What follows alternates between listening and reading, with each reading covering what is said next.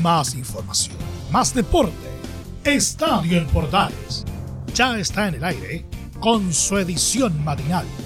La primera de Chile, uniendo al país de norte a sur.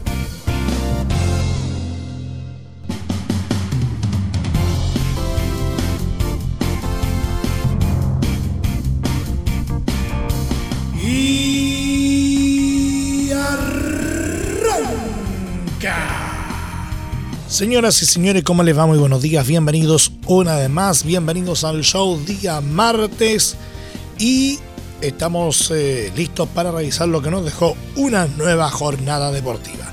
Finalmente con el duelo entre O'Higgins de Rancagua y Huachipato en el Teniente se cerró la fecha número 3 del torneo de primera división del fútbol chileno.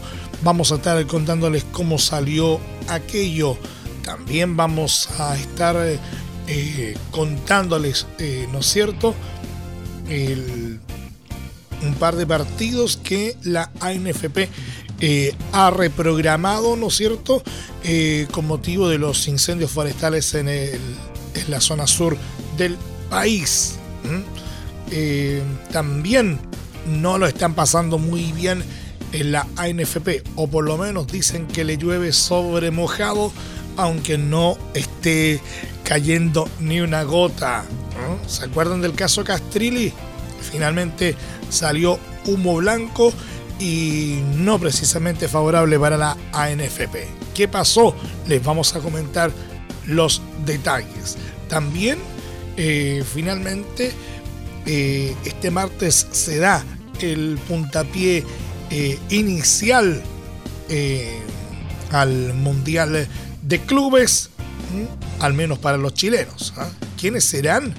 Les vamos a contar también los detalles. ¿ah? Eh, un vistazo a las ligas internacionales.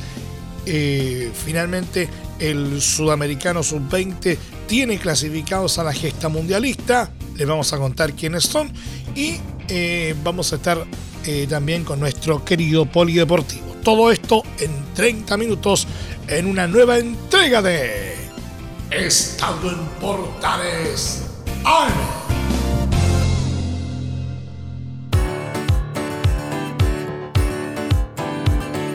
Huachipato derrotó como visita 1-0 a O'Higgins en el Teniente de Rancagua y quedó como líder exclusivo del campeonato nacional sumando puntaje perfecto en las primeras tres fechas.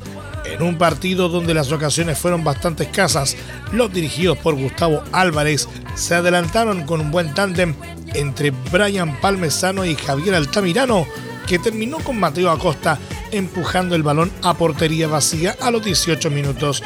No fue hasta el complemento donde los pubilos de Pablo de Muner fueron más agresivos y buscaron la igualdad, pero ni la expulsión de Claudio Torres a los 90 más 4 les dio los espacios al final para que pudieran complicar al portero Gabriel Castellón.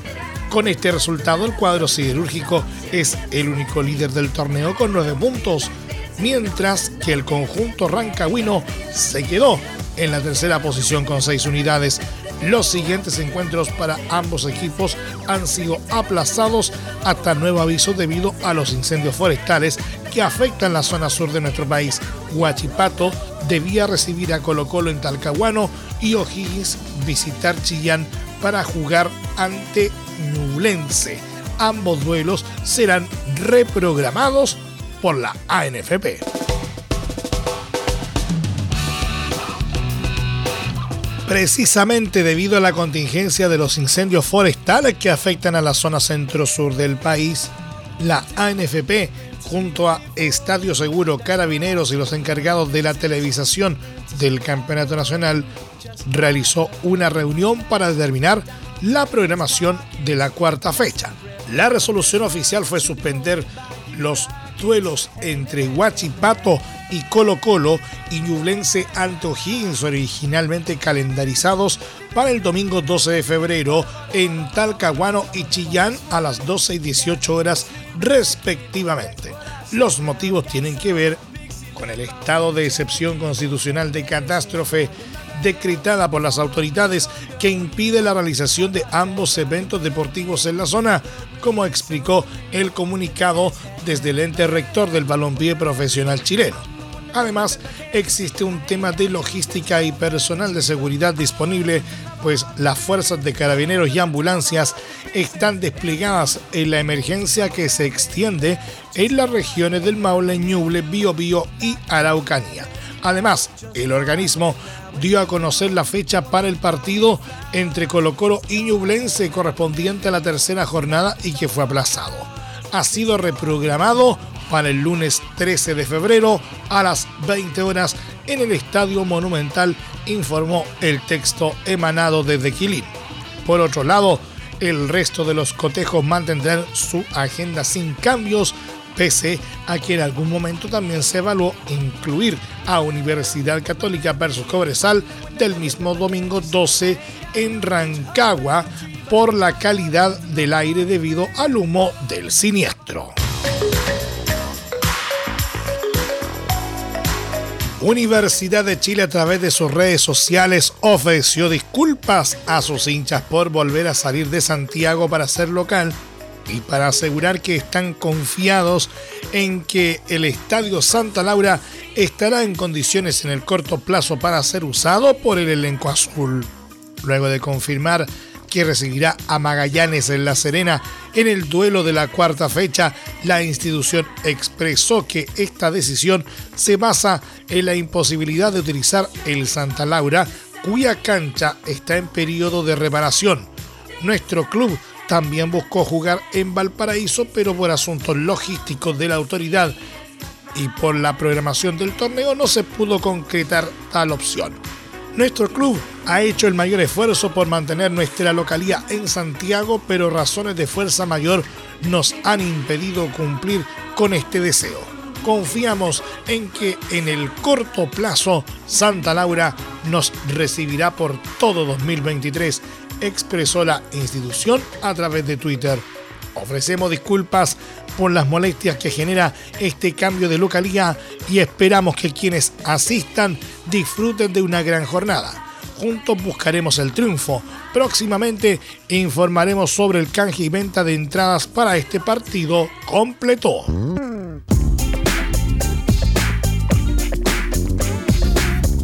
Colo Colo abrochó el fichaje del defensor uruguayo Matías de los Santos proveniente de Vélez para reemplazar al lesionado Emiliano Amor. El zaguero ya llegó a Chile y se sumará a las filas del cacique. Integrará una lista selecta de futbolistas nacidos en Uruguay que defendieron la camiseta del elenco más ganador de Chile. Durante las últimas décadas, varios jugadores charrúas jugaron en los salvos con distinta suerte.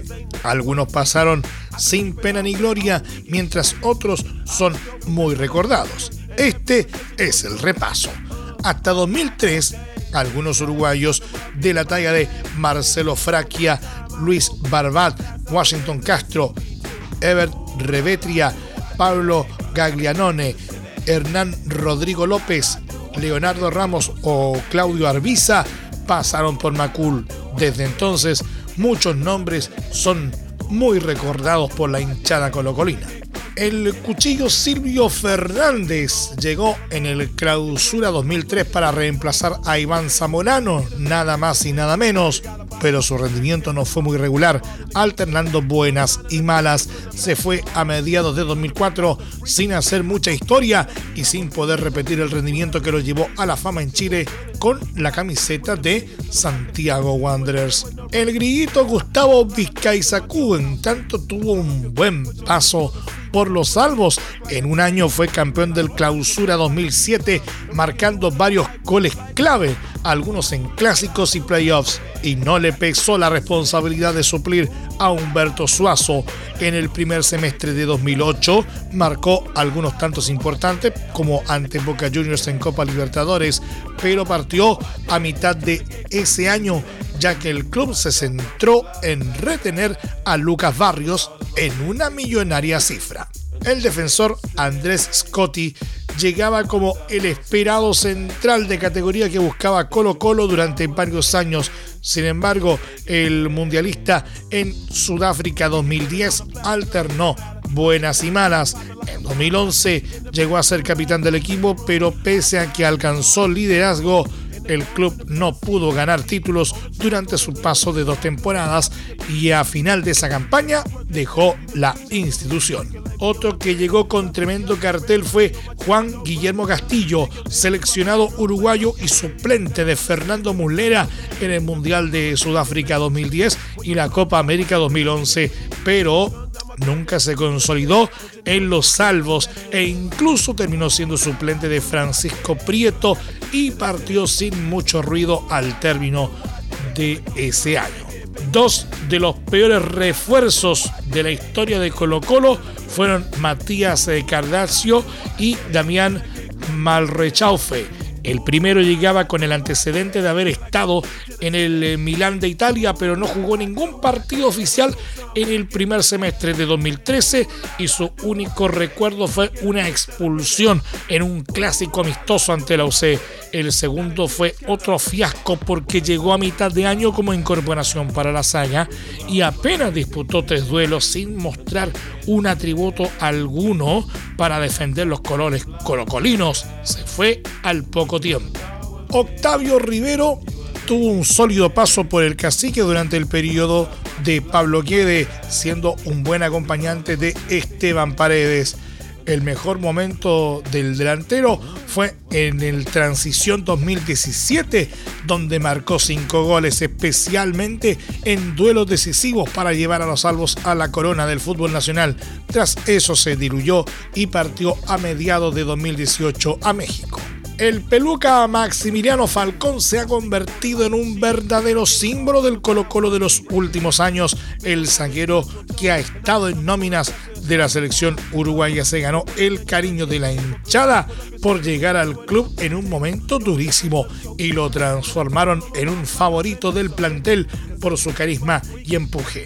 Falcón fue pieza fundamental del equipo que se salvó del descenso en 2020 y de la escuadra de Gustavo Quinteros que ganó la Copa Chile 2021, la Supercopa 2022 y el Campeonato Nacional 2022, el primer título anual que ganaron los blancos desde 1998.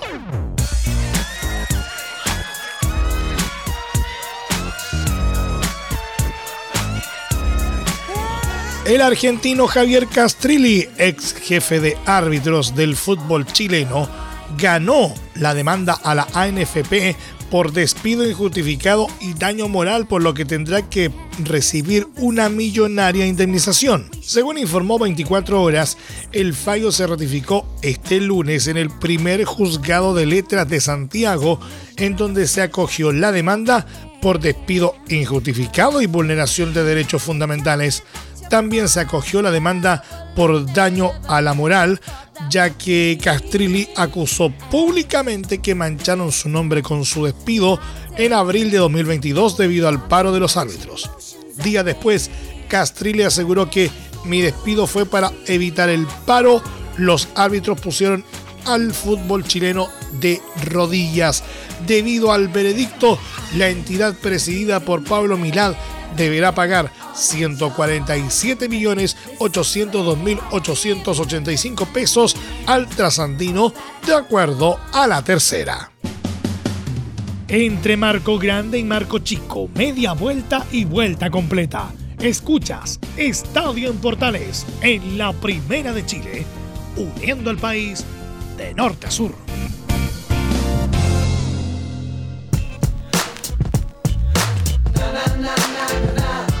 Muchas gracias por seguir en nuestra sintonía. Seguimos haciendo Estadio en Portales en su edición AM, como siempre, a través de las ondas de la Primera de Chile, uniendo al país de norte a sur. Este martes 7 de febrero Flamengo de los chilenos Arturo Vidal y Eric Pulgar debutará en el Mundial de Clubes, midiéndose con Al Hilal de Arabia Saudita por las semifinales.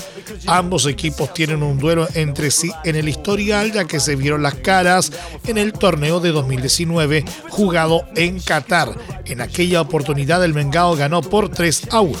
La escuadra del Mengao monarca de la Copa Libertadores, debutará directamente en la penúltima etapa donde inicia el camino por su primera corona mundial en el actual formato, pues cayó en la final del mencionado torneo 2019 contra Liverpool y tiene en su haber solo una Copa Intercontinental, la de 1981 ganada coincidentemente al propio equipo inglés. El DT Víctor eh, Pereira destacó en la previa la ambición que existe motivada por la responsabilidad de representar a todo un continente. El estratega portugués no contará con Bruno Enrique por molestias físicas, mientras que los chilenos Arturo Vidal y Eric Pulgar asoman como alternativas. La formación más probable de Flamengo será con Mateus Cuña, Guillermo Varela, David Luis, Leo Pereira, Felipe Luis, Tiago Maya, Gerson, Everton Ribeiro, Georgian de Arrascaeta, Gaby Barbosa y Pedro. Los saudíes, en tanto, vienen de superar en la tanda de penales a Uyad Casablanca, elenco local y vigente campeón de África por 5-3 en la etapa anterior, luego de rescatar un agónico 1 a 1 que se mantuvo en el alargue. Gustavo Alfaro, experimentado entrenador que llegó al club luego de dirigir a Ecuador en Qatar 2022, lamenta la baja de dos figuras clave, el volante ofensivo Mohamed Cano por expulsión y el peruano André Carrillo por molestias físicas.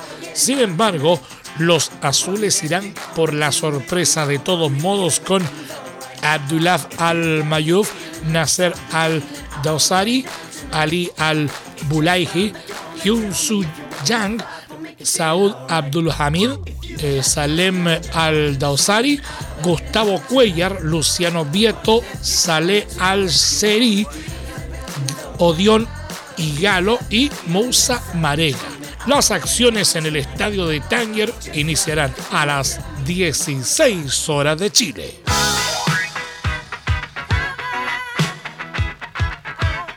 Las acusaciones de la Premier League que pesan sobre Manchester City por supuestas infracciones financieras desde 2009 ponen al conjunto inglés frente a diferentes sanciones que van desde las económicas hasta la pérdida de categoría. El caso del elenco mancuniano será juzgado por una comisión independiente, instancia que determinará la culpabilidad o no del club y la posible sanción por el centenar de irregularidades que la liga sospecha. La comisión tiene poder para aplicar sanciones que van desde el descenso hasta la pérdida de puntos esta temporada, ya que es poco probable que los resultados de pasadas campañas se vean afectados por el caso. El City también puede recibir multas económicas como ya ocurrió en 2020 cuando la UEFA le sancionó con 30 millones de euros que fueron reducidos a 10 tras la apelación ante el Tribunal de Arbitraje Deportivo TAS. Otra posibilidad es la inhabilitación para fichar jugadores. Aquellas son las medidas que la comisión podría llevar a cabo, aunque la resolución puede tomar meses de deliberación, proceso que además podría extenderse en caso de una apelación ante otros estamentos como el TAS. Las sanciones más recientes en el fútbol inglés se dieron en la pasada campaña 2021-2022. Reading perdió 6 puntos por quebrantar las reglas financieras de la segunda división inglesa. Por otro lado, Derby County cayó a la tercera categoría tras perder 21 unidades por entrar en bancarrota y romper las reglas del fair play financiero. Anteriormente y a lo largo de diversas temporadas, Sheffield Wednesday, Wigan, Macclesfield Town y el Bolton Wanderers también sufrieron castigos deportivos en sus casos por problemas de caja. El caso más reciente de un equipo que perdió la categoría fue Bury FC de League One, tercera división, que fue expulsado de la liga en agosto de 2019 por no poder hacer frente a los acreedores. La primera y última vez que un equipo de Premier League recibió como sanción la pérdida de puntos fue el Portsmouth de la temporada 2009-2010 por entrar en bancarrota.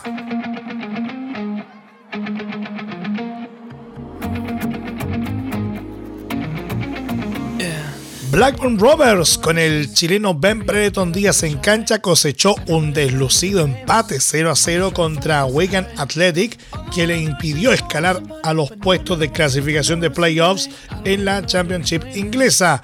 El duelo tuvo pocas llegadas contundentes, pues solo cuatro tiros llevaron dirección a portería 3 y 1 respectivamente, los locales no lograron sacudir a un elenco visitante que marcha último y lleva nueve duelos sin festejar. Big Ben fue estelar y disputó todo el encuentro por la banda izquierda del ataque. Poco pudo hacer el seleccionado nacional para cambiar el rumbo del juego, pues solo tuvo un disparo, además de recibir tarjeta amarilla en el minuto 84. Luego del duelo, el cuadro de Lancashire terminó con 44 unidades, mismo puntaje que West Bromwich Albion, elenco que marcha sexto y cierra los puestos para la postemporada en busca del ascenso. Los Rovers finalizaron la jornada fuera de la parte alta solo por diferencia de gol, más 9 versus menos 4.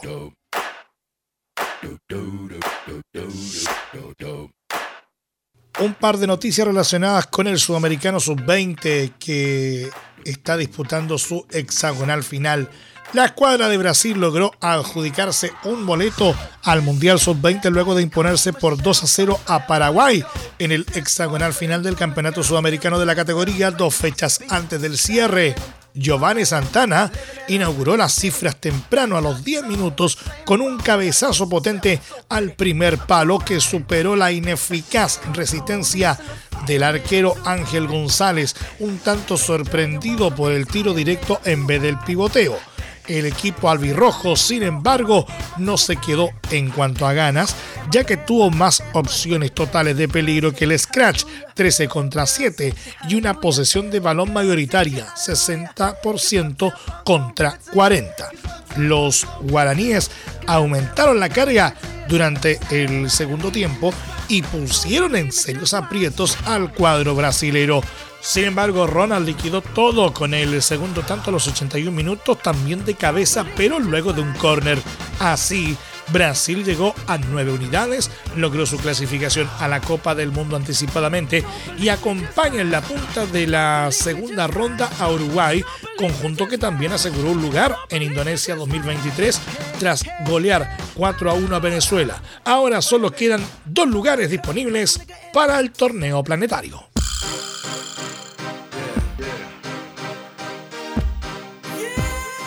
Y precisamente la selección uruguaya no cede en el Sudamericano Sub-20, pues acertó un contundente 4 a 1 a Venezuela y continúa invicto en el torneo, liderando además la tabla del hexagonal final. El capitán oriental Fabricio Díaz abrió el marcador al minuto 17 de juego vía lanzamiento penal. Brian Alcócer puso la cuota de ilusión vino tinta a los 34 minutos también desde los 12 pasos, pero la igualdad solo duró un minuto. Álvaro Rodríguez volvió a adelantar a la Celeste que vistió de blanco a los 35 minutos. Antes del descanso, Ignacio Sosa anotó el tercero con un tiro lejano que cruzó una multitud frente al área y sorprendió a Fran Carlos Benítez, quien no alcanzó a reaccionar en portería. Finalmente Rodríguez repitió con un golazo y cerró el encuentro a los 78 minutos. Mateo Pavón giró en el medio para mandar un balonazo llovido y el delantero definió de primera con una volea rasante. De esta manera, Uruguay llegó a nueve puntos y clasificó por anticipado a la Copa del Mundo de Indonesia 2023.